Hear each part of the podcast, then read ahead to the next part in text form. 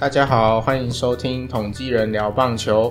今天我们来到亚运特辑的最后一集，要来聊一聊我们亚运选手这次在赛会上的个别表现。那我们要先从谁开始看起嘞？你们想要先甘后苦，还是先苦后甘呢？我觉得先甘后苦好了。我也这么觉得。那我们就先从投手开始看起吧。首先是这一届赛事年纪最大的吴森峰开始看起。那他对泰国的那场比赛主投五局，则是一分。那场比赛哦，我想不出来我要讲什么。我觉得他整体表现来说相当不错，虽然说第一局可能比较紧张一点，然后掉了唯一的那一分，不过后面的投球表现其实也还蛮优异的。其实也是有一点配球被抓到了。他第一局被打那几支安打几乎都是直球。那因为安打都集中在那一局嘛，他这场比赛也只被打出了五支安打而已，表现上算是中规中矩吧。因为毕竟其实看他的控球，其实跟那时候十二强比落差蛮大的。我觉得以他的年纪来说，算可以的啦。这次应该是他最后一次国际赛了吧？我想也是啦。之后要在国际赛场上能再看到他的机会，真的越来越少喽。看来要专心当银行员喽。没有错啦。那再来看第二位业余投手王正浩，他的话其实可以跳过来，他就面对两个打者而已，然后也没有，好像也没有让他上垒。我印象中好像是两个飞球出局了。就是他擅长的嘛，对不对？上去打点酱油，吃点局数。没错，没错。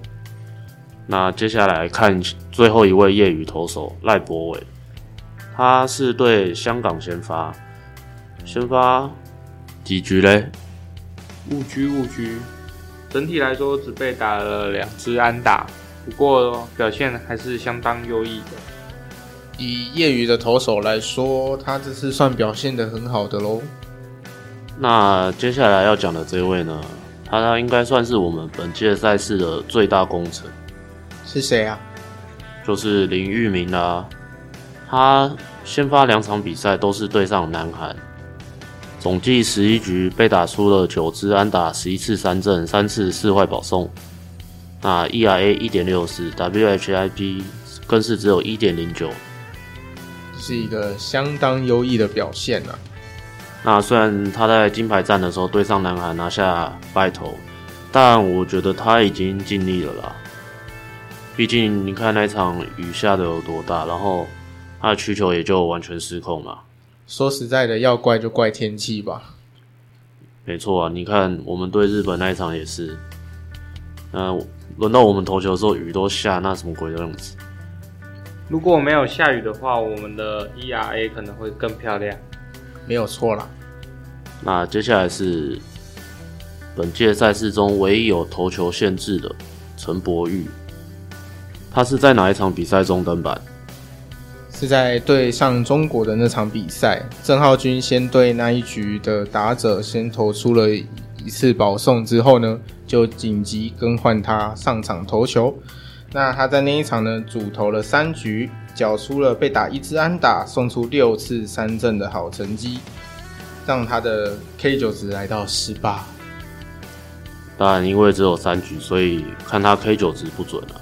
不过呢，他的三振率又五十五趴，而且看他这场比赛中飙那个球速，看得很过瘾，非常的爽啊！没记错的话，这场比赛应该是把痛苦箱修正的第一场吧。嗯，球速的确就是我们所预想的那样，非常的快，呃，看得很过瘾。如果没有投球局数的限制的话，我会想让他在金牌战中登场投球。但讲真的，他有没有球速限制，其实以结果来说，好像并不重要。因为看完这一次所有的比赛，感觉中华队也没有到很缺投手。可是我觉得他球团对他下的那个球数限制，反而如果善加利用的话，说不定在调度上会更得当。因为他这次球团给他的投球限制是最多投四局，然后如果要分两场比赛投球的话，必须中间间隔四天。所以，如果他在第一场比赛，就是我们对上泰国那场比赛先登板的话，那他就在金牌赛那一场也是有机会登板的。感觉这保护限制很找茬欸。不过这次投手不是什么大问题啦，打者才是最大的问题。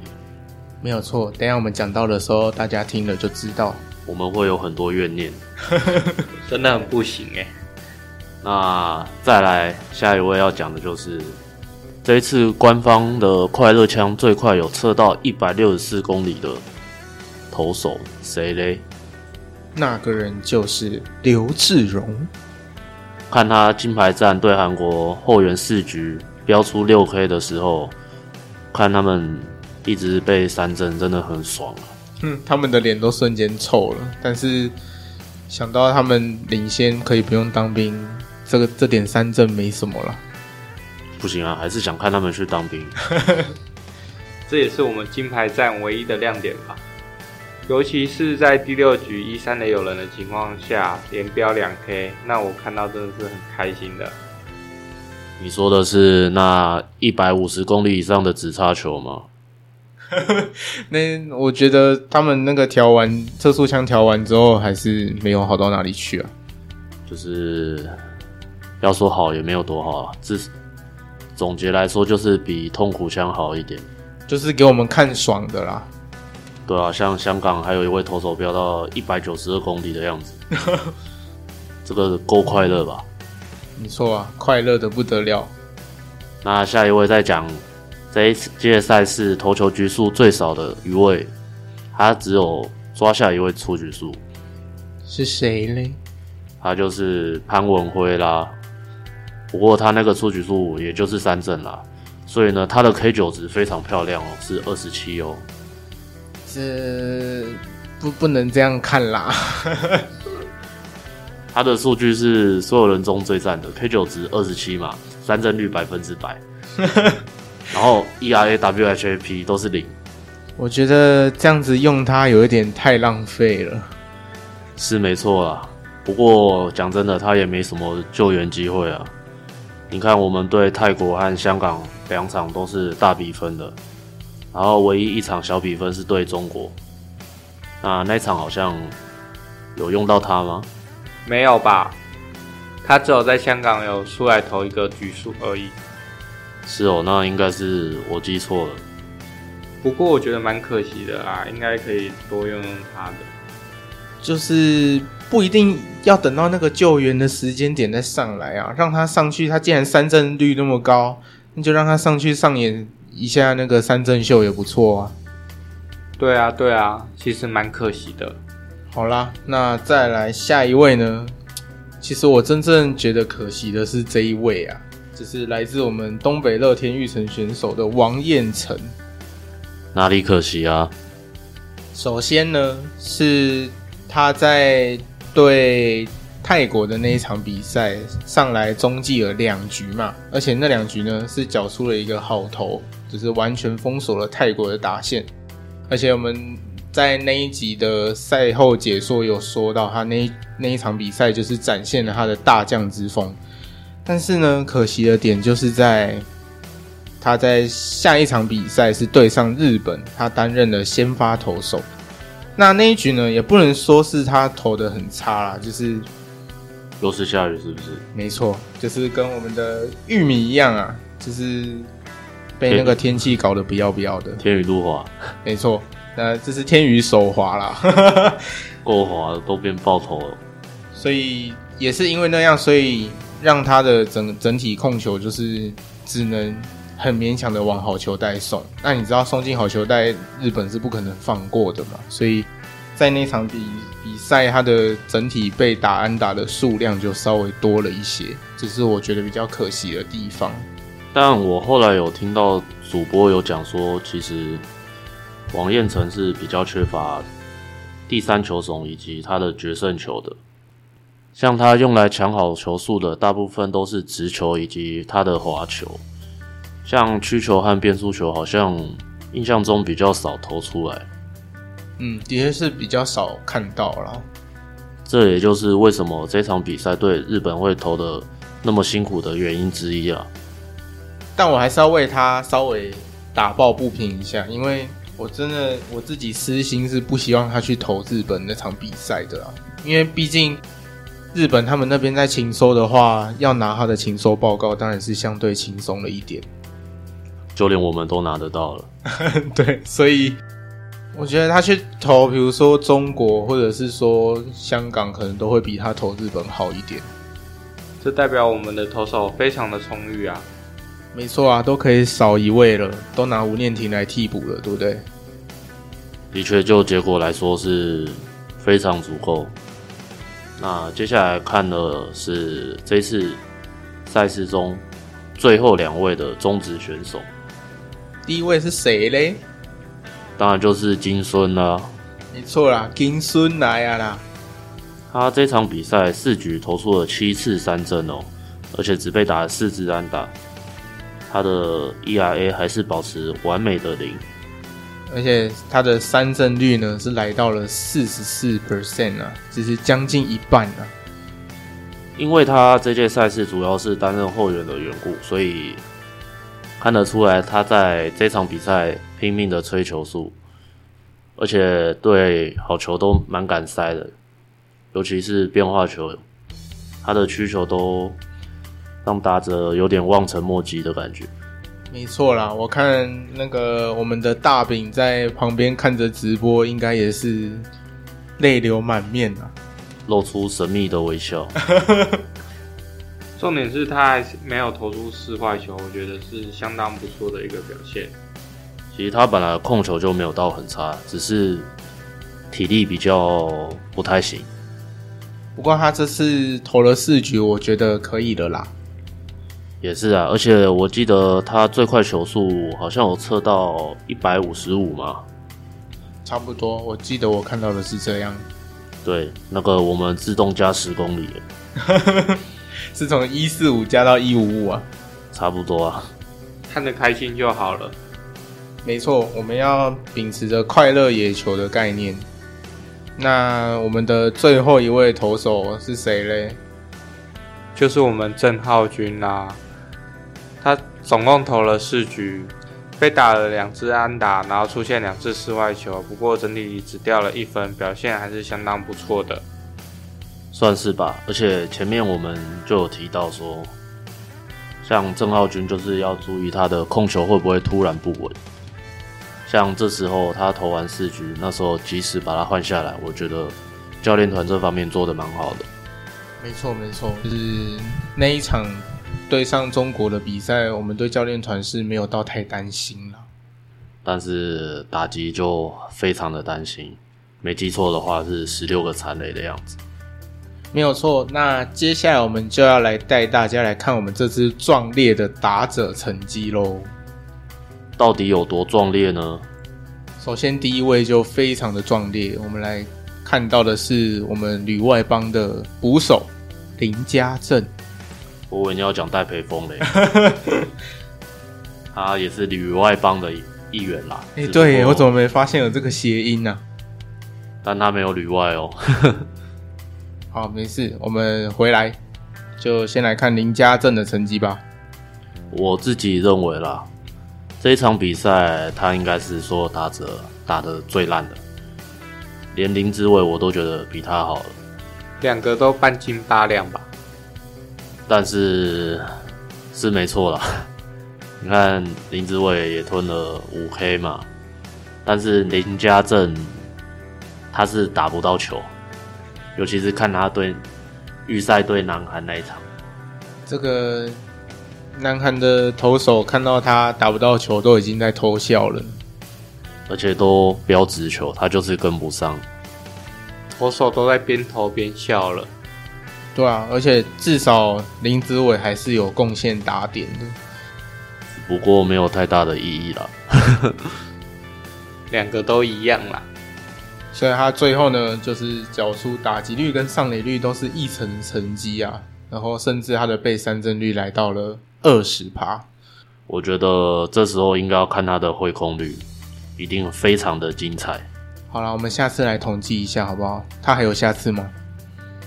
今天有亚锦赛哦，那我们就等待他的归来。拜托不要，我还宁愿换戴培峰上去蹲。没错，既然讲到戴培峰，我们就来看一下他在这次赛会的成绩。其实我蛮搞不懂的，为什么硬是要让林玉明跟林家正搭配？就算他们在响尾蛇有搭配过，但是我觉得为什么不让戴培峰试一试？哎，他至少前面打的还算不错啊。而且在两个人打席数差不多的状况下。戴培峰还缴出了比他优异的，像打击率来到两成五，上垒率更是接近五成啊。虽然说他的被三振率也稍微高了一点，但他至少还有打点。对，没错，而且以以这样子成绩贡献的考量，我觉得这次戴培峰的效益的确是比林家正好上许多。真的是不知道教练团在想什么。好，那我们接下来进入内野手的部分了。一样从业余开始讲起。那我们前两位就是分别来自合作金库和台电的李义威跟廖俊凯。那李义威的话嘞，他这次都都是以代打比较多啦。我觉得表现应该算中规中矩吧。不过以他这次的表现，我个人来说算是蛮满意的。因为当初我们在介绍他的时候，就说他的确是可以在这个代打的部分当上刺客的这个角色。那他的确三乘三三的打击率跟五成的上垒率，以代打来说算是相当的不错呢。虽然我好像没印象他对南韩或者日本之类的有上场过。但我觉得他的表现还算可以接受了。那第二位呢，是来自台电的廖俊凯，他呢这次好像也是代打吗？我记得对香港还是中国的那场比赛，好像有先发过吧？不不不，其实是对日本。我记错了，感觉好像是这样欸。他另外一场是。对香港的时候有上去代打两个打席，然后两场比赛的话呢，其实以代打来说也是算有贡献的哦，因为打击率五成，上垒率也是五成，而且甚至是没有被 K 掉的。但他安打是不是都是对香港打的？我印象中是这样啦，因为我们对日本的比赛，你知道的，没几个人打安打呢。我没猜错的话，大概三支吧。真的是非常的惨烈呢。不要说了啦。接下来我们来讲前旅外投手，然后现在在打击的陈敏次啦。他在六个打席中选到了三次室外球，一次出生球。触身球用选的啊？不是，是被丢的。虽然没有击出任何安打，不过上垒率还是有零点六六七。表现的还可以吧，虽然没有安打啦。但我对他印象最深刻的，应该就是那只超级远的界外全垒打吧。没有错，我想到的也是那一只。毕竟是前中职二军全垒打王。只可惜他在这次赛事没有办法开轰，不然以他的能力，可以把对手炸得不要不要的。没有错啦。那接下来就要来轮到让我们赛前最期待、赛后最失望的一位打者，是谁嘞？那个人呢，就是在今年被交易到底特律老虎的李浩宇。赛前我对他的期待还蛮大的，毕竟他的长打能力是很可怕的嘛。但这场比赛没有到发挥的很好。印象中只有一支长打而已，也是有那支长打才可以让他拿那两分打点。所谓的期待越高，就失望越高，就是这个道理。他在十六个打数中只敲出了两支安打，打击率来到可怜的一成二五，跟我们赛前所期待他的表现有蛮大的差别。我觉得以他的表现，他至少要三成五以上啊。不过值得夸奖的是，他这场比赛被三振率只有五趴而已，也就是大约一次三振。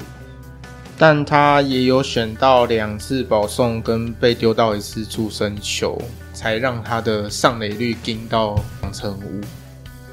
但不管怎样，还是很可惜，辜负了我们对他的期待。没有错啦。那接下来看那个唯一在亚运中有全垒打的男人，他就是林立啦。你说啊，林立的威，林立的力，不喊完吗？林立的威力，林立。但这场比赛其实没有到很凌厉啦，毕竟你看嘛，他二十打数只打出了五支安打，相对于他在经典赛的表现是有点差强人意。让我比较意外的是，他被 K 掉了四次，真的是蛮恐怖的。不过他的。上垒率至少还有三成七五的表现，然后他的保送率也大概十七趴左右，所以我觉得要说不好吗？也没办法说不好，因为比他烂的还有很多。但真的蛮可惜的，就是他的打点呢，就是他那一支全垒打打打回来的三分就没有了。不过也是带给中华队有好的开始啊，坏的结束，没有错，越来越坏。那接下来就轮到我们的中华队游击担当海盗阿泽郑宗哲。他这次呢，我自己对他的印象就是，应该也是你们的印象，就是最后一场我们打金牌战的时候，那个前面三个打数唯一打出安打的人。然后呢，八局下半想不开，想要自杀的人。我真的是搞不懂他那一局为什么会想做出那样子的决定啊！因为不管怎么想，那个时候如果他继续做，就是他该做的攻击，都会比他去点那颗球好。之后有看到新闻是说，因为他看三垒手守的比较后面，但是呢，你是不是忘记你队友前面在干嘛嘞？都在睡。没有一个人上垒，只有他，众人皆醉我独醒，没有错。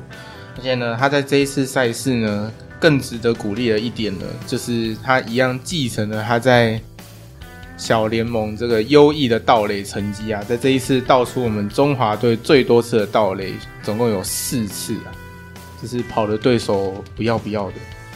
而且我记得还有倒三垒的样子。对啊。但我记得那应该是对泰国的那一场吧？对，没错，就是那一场比赛。所以可想而知，他为什么会倒三垒。那的确是蛮不意外的。那场不是被倒的不要不要的。那场我记得第三局就倒了七次吧。真的是打从心底看不起对手啊！毕竟对方的先发投手也是跟台湾有点。渊源的人嘛，那个台泰混血的先发投手，当然要给他来点震撼教育啊。但讲真的，其实这场比赛被先驰得点，我是觉得蛮奇怪的啦。可能是有点太紧张吧？该说是紧张还是亢奋呢？总之就是打不出来。不过虽说他这次对南韩的表现不错，但是。其他对上，比如说中国或是香港的比赛啊，几乎都出现了，就是比较多的飞球出局。嗯，也因为这样就拉低了他的打击率啊。最后是三成零四和三成三三的上垒率啊，稍微可惜了一点。另外比较可惜的是，他好像蛮多都是一球死，不然就是。偷点，其实从他的被三振率跟四坏率来看，你就知道他就是一个球来就打型的选手啊。虽然这是好事啦，不过呢，我比较想讲的另外一点就是，我希望你可以相信自己的棒子，不要一直想说靠脚程上垒，你的棒子比脚程有价值多了。不过他也是算表现很亮眼的打者了。尤其是南韩那一场啊，冠军战有没有？是众人皆醉我独醒啊！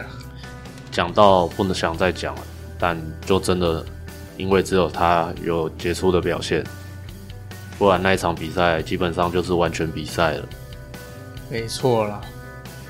好啦，那接下来呢，轮到的就是那一位长大了的选手，谁长大了嘞？反正不会是申浩伟吧？是我们的林子豪。我比较意外的点是，他在这一次中华队里面呢，他竟然缴出了团队最高的打点数，一个人贡献了五分了。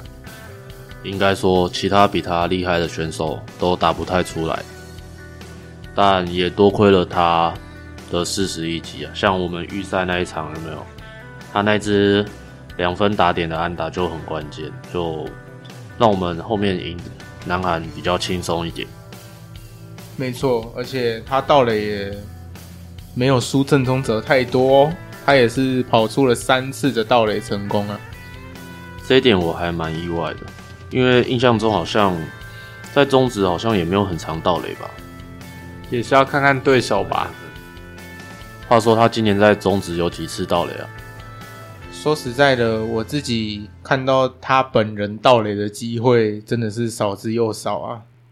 后来查了一下，好像是四次吧。那他这场比赛把他在中职的分都倒完了，没有错啦，真的是蛮令人意外的。那下一棒我们先讲林安可好了，因为林安可和林子豪这两位应该是中职选手表现最好的。两个人了，本来还以为林安可在第一场对泰国比赛熄火的时候，我还稍微吓了一下，觉得他是不是完蛋了？结果没想到下一场对上韩国，竟然就醒过来了耶！没错，尤其是那只三雷安达有没有？让我蛮意外的，就是惊天一击啊！而且还有四成的打击率。我真的是有点吓到了，超乎我对他的预期啊！而且他的被三振率也控制的不错啊，十七个打席只被三振了两次。我觉得他在这次的赛事上算是可圈可点。不止吧，他应该算是所有人当中打击率最高的一位吧。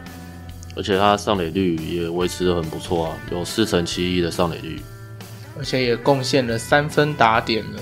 这是他算是很有贡献的喽。如果金牌战呢，好好打的话就好了。哇，他的确在金牌战的时候最后一局，让我们有了一线希望。然后接下来要讲的就是带给我们绝望的那一位。我们在日职的得点圈之鬼吴念婷啊，我想应该是他爸爸在旁边看他太紧张了。谁都不想跟爸爸一起工作吧。可是他好像蛮开心的。你是说打爸爸全垒打吗？什么打他爸爸全垒打？我怎么不知道这一段？我记得是在练习的时候，他爸给他喂球啊，然后他就扛出去了。哦，那他在这一次赛会，就是除了那个金牌战的那一个自杀棒之外，我觉得他缴出来的成绩呢，就是像是他在。日本职棒的成绩差不多啦，就是打击率两成八六嘛，然后上垒率四成七六，表现的算蛮不错的。不过比较可惜的就一样，还是金牌战的最后一个打席。原本呢，看到他上来的时候，想说该不会可以来个逆转吧？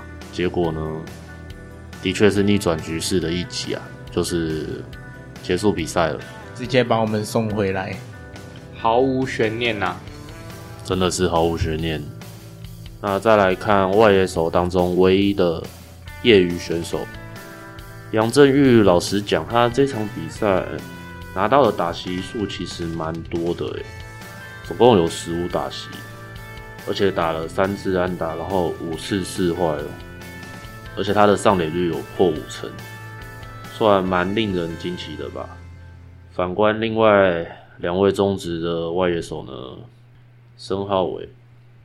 二十二打席，两支安打，五次三振，一次保送，然后还有两颗触身球，跟林志伟的成绩差不多，只不过呢，林志伟的成绩一成都不到哦。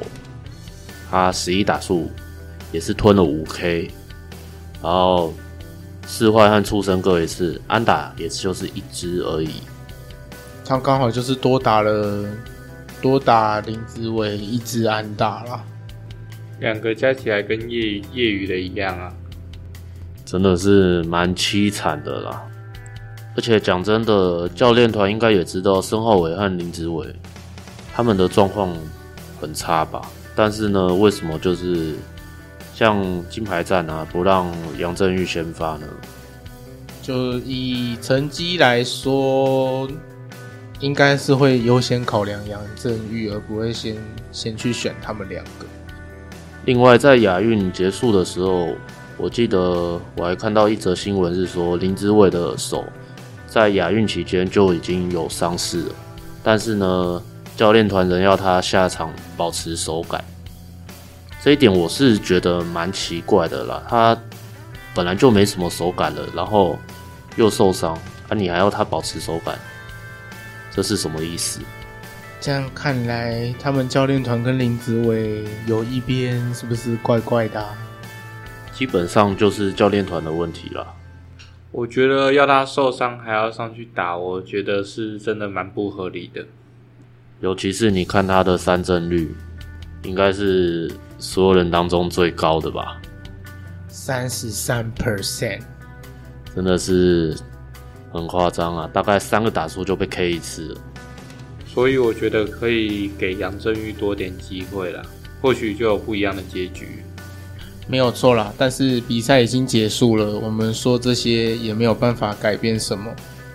好啦，那我们现在呢要来做一个最后的小小总结，我们会针对三个面向，会从我们的手背、打击跟投手，分别来跟大家分享一下我们的看法。呃，首先是投手的部分，投手的部分，我觉得是这次中华队的亮点吧。好像是第一次在国际赛事上看到我们台湾在投手榜上面是排第一位的。的确，这次我们团队的防御率甚至还不到一呢。这次的比赛让我看到中华队未来投手的希望，真的跟经典赛差太多了。经典赛是比打击的，我们这场是比投手。这场也算是跟经典赛呈现一个极端值吗？经典赛我们打击都发挥的蛮好的，啊，这场是打击都很落赛，就是刚好相反啦。对啦，而我们这一次呢，投手榜的排行呢，我们就是台湾排在第一位，南韩第二位，然后日本是第三位。我觉得稍微美中不足的一个点就是，如果我们的四坏的比例再稍微低一点的话，应该会更好。说的没错，控球还是我们最重要的课题。再来的话呢，是守备的排行。那我们这一次呢，因为有发生比较多的隐形失误，比如说像是我们对上南韩的那一场比赛，也、是一个。算是默契不佳吧，毕竟你投手是左投嘛，投出球后的重心应该是在右边，但是呢，打者是打往一垒方向的，那你二垒手应该就赶快进去补位，怎么会是投手去补位？对，所以就是因为这些隐形失误啊，所以就让我们这一次呢，守备的排行是位在第三名啊。那第二名是南韩，第一名是日本，但这个应该没有记失误吧？应该是没有被记啦。我记得好像是没有的样子。这个是被记安打，没有记失误。失误的话，比较有印象的是在我们对日本的那一场四局上的时候，这个王彦辰先送出了保送之后呢，就发生了爆头爆传，这边出现了失误啊，就比较可惜了一些。那最后就要来聊聊打击榜单的部分喽，有点不太想聊诶，因为这次的打击跟经典赛的差好多。经典赛那时候给我的感觉就是，不管落后了几分，靠打击都追得回来。但亚运给我的感觉就是，你掉了一分就感觉很危险啊，尤其是像预赛第一场嘛。对泰国先掉分，然后他们前两局又打不出来，我就觉得有点怕怕的。然后果不其然，后面打日本和韩国就接连被玩疯，就真的是蛮惨的啦。另外呢，其实我们上垒率其实是蛮高的哦，甚至还高过第二名的日本。那最大的原因就是在于我们对中国的时候留下了十六次残垒。没记错的话，好像是有我们这边获得十二次保送的样子，而且我们出生球也被丢了不少次啊！整场比赛最后竟然只拿了四分，就是会让人觉得有一种是在哈喽，真的是蛮悲惨的。然后在打击率的方面呢，南韩跟日本可能是因为受限我们投手群的压制啦，所以。在这次赛会上，打击率好像就没有像经典赛每一队都蛮夸张的。不过南韩整体的打击率来说是其实是蛮漂亮的，打击率有超过三成的成绩，然后长打率也有快五成的表现，所以他们得第一名是实至名归的了。整体表现都比台湾优异许多。当然是很不爽啊！你看我们台湾这次的平均打击率是在两成四二啊，然后其中打击率真的有过三成的也只有李易威、廖俊凯、郑宗哲、林子豪，还有杨振玉跟林安可，都觉得这次好像用业余的来打都比真招的来的好一些。但其实业余有几个也是代打了，如果单纯只看。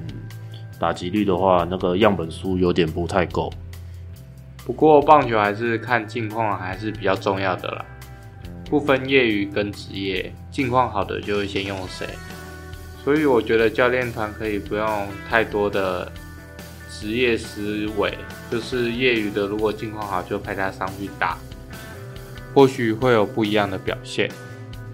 不过我们还是最后在亚运夺得银牌，我觉得还是相当不错的表现。没有错，接下来呢，我们在今年结束之前呢，还会迎来两项的亚洲赛事，一项是我们的亚冠赛，那他的选手就会是比较年轻取向一点的喽。那另外一场呢，就是亚锦赛，我们来期待看看能不能顺利的在大巨蛋来开打。一样的呢，我们这两项国际赛事呢，都会带来我们的中华队特辑，大家不要忘记上线聆听哦。也记得我们的 IG 还有 FB 粉砖也可以追踪一下，可以获得最新的国际赛消息。那我们这集就到这边结束，我们下一集再见喽，拜拜，拜拜。